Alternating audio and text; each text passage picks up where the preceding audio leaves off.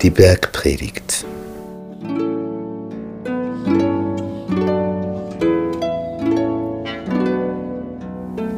Als Jesus aber das Volk sah, ging er auf einen Berg und setzte sich, und seine Jünger traten zu ihm. Und er tat seinen Mund auf, lehrte sie und sprach, Selig sind, die da geistlich arm sind, denn ihrer ist das Himmelreich. Selig sind, die da Leid tragen, denn sie sollen getröstet werden. Selig sind die Sanftmütigen, denn sie werden das Erdreich besitzen. Wenn man sich das so überlegt, was er da so sagt, selig, die da geistlich arm sind, denen also bewusst ist, ich brauche da mehr. Ich möchte geistlich reich werden und ich bin geistlich arm. Ich bin da noch ganz unterentwickelt. Die, die sind gut dran, die das erkannt haben. Und die Leid tragen, sind selig. Sie werden getröstet werden. Und die Sanftmütigen, nicht die, die mit Ellbogentechnik sich vorwärts bewegen, die Sanftmütigen werden das Erdreich besitzen. sind so ganz andere Ansagen, als wie man das normalerweise in der Gesellschaft erlebt und erwartet. Selig sind, die da hungert und dürstet nach der Gerechtigkeit weil sie so viel Unrecht erlitten haben. Sie sollen satt werden, sagt Jesus. Selig sind die Barmherzigen, denn sie werden Barmherzigkeit erlangen. Barmherzig kommt von ursprünglich warmherzig. Sie erwärmen ihr Herz für die anderen, haben Mitleid. Selig sind die reinen Herzens sind, die reine, lautere Motive, Absichten haben. Sie werden Gott schauen. Selig sind die Friedfertigen, nicht die Streithammel, Streitsüchtigen. Sie werden Gottes Kinder heißen. Selig sind, die um der Gerechtigkeit willen verfolgt werden, denn ihrer ist das Himmelreich, das Reich der Himmel und das ist ungleich größer. Denn hier auf dieser Erde ist es ein Planet. Schauen wir in der Nacht zum Sternenhimmel. Das ist das Universum. Dort ist das Himmelreich. Jesus ist der Schöpfer des Universums. Er ist der Herr des Universums. Und er kann Planeten so verteilen, wie hier Quadratmeter verteilt werden. So kann er ganze Planeten zuteilen. So, das für dich, das für dich. Gibt ja Millionen und Milliarden davon.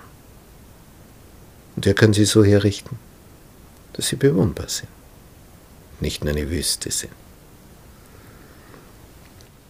Jesus sagt, selig seid ihr, wenn euch die Menschen um meinetwillen schmähen und verfolgen und reden allerlei Übles gegen euch, wenn sie damit lügen. Nicht wir sind dazu geneigt, wenn man über uns Lügen erzählt, dass wir uns wehren und verteidigen und sagen, das war ja gar nicht so, das stimmt ja gar nicht, du erzählst eine Lüge. Jesus sagt, selig seid ihr, wenn die Menschen reden allerlei Übles gegen euch, wenn sie damit lügen. Wo ist das Problem? Stimmt ja eh nicht. Ja eben. Was musst du dich dann verteidigen, wenn sie nicht stimmt? Der Himmel weiß es eh. Ja, aber dann könnten manche denken, das wäre wirklich so gewesen. Die Wahrheit kommt immer an den Tag. Immer. Es gibt nichts, was verborgen ist, was nicht offenbar werden wird, sagt Jesus. Seid fröhlich und getrost, es wird euch im Himmel reichlich belohnt werden. denn ebenso haben sie verfolgt die Propheten, die vor euch gewesen sind. Das waren die Seligpreisungen aus Matthäus Evangelium Kapitel 5.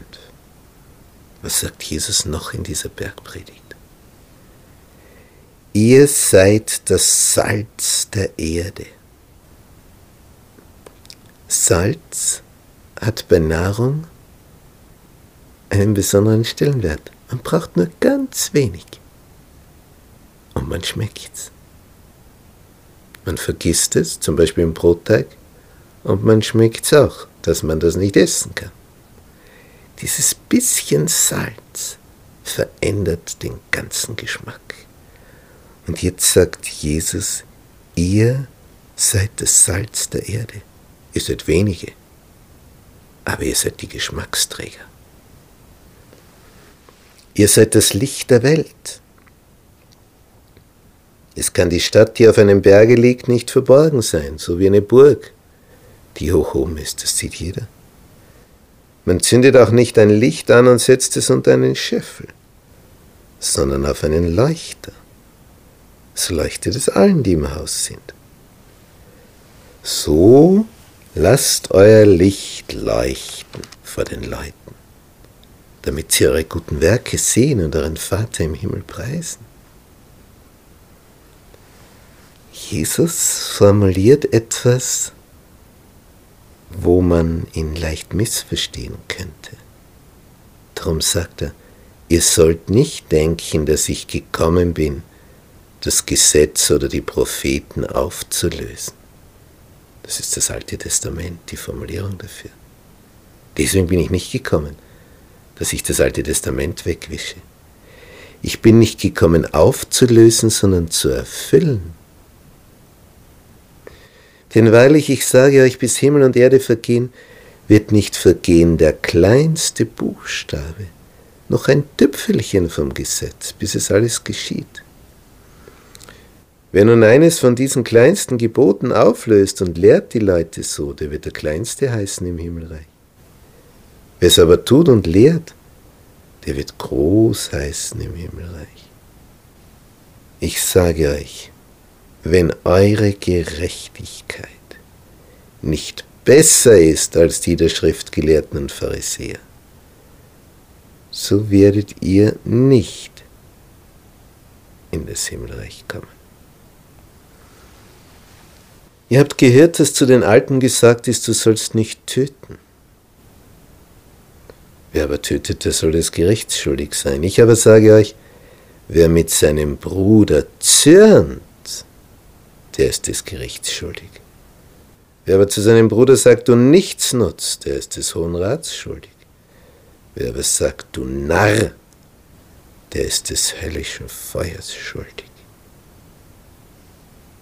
Es heißt, es zählt schon die Vorstufe, die Gedanken. Darum, wenn du deine Gabe auf dem Altar opferst und dort kommt dir in den Sinn, dass dein Bruder etwas gegen dich hat, so lass dort vor dem Altar deine Gabe, geh zuerst hin und versöhne dich mit deinem Bruder. Und dann komm und opfere deine Gabe. Vertrage dich mit deinem Gegner sogleich solange du noch mit ihm auf dem Weg bist, damit dich der Gegner nicht dem Richter überantwortet und der Richter dem Gerichtsdiener und du ins Gefängnis geworfen werdest. Ihr habt gehört, dass gesagt ist, du sollst nicht Ehe brechen. Ich aber sage euch, wer eine Frau ansieht, sie zu bekehren, der hat schon mit ihr die Ehe gebrochen in seinem Herzen.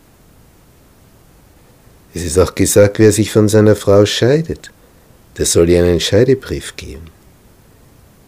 Ich aber sage euch, wer sich von seiner Frau scheidet, es sei denn wegen Ehebruchs, der macht, dass sie die Ehe bricht.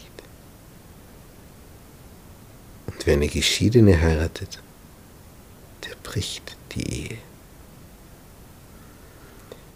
Ihr habt weiter gehört, dass zu den Alten gesagt ist, du sollst keinen falschen Eid schwören und sollst dem Herrn deinen Eid halten. Ich aber sage euch, dass ihr überhaupt nicht schwören sollt, weder bei dem Himmel, denn er ist Gottes Thron, noch bei der Erde, denn sie ist der Schemel seiner Füße, noch bei Jerusalem, denn sie ist die Stadt des großen Königs. Ach, sollst du nicht bei deinem Haupt schwören, denn du vermagst nicht ein einziges Haar weiß oder schwarz zu machen. Rede aber sei, ja, ja, nein, nein, was darüber ist, ist vom Übel.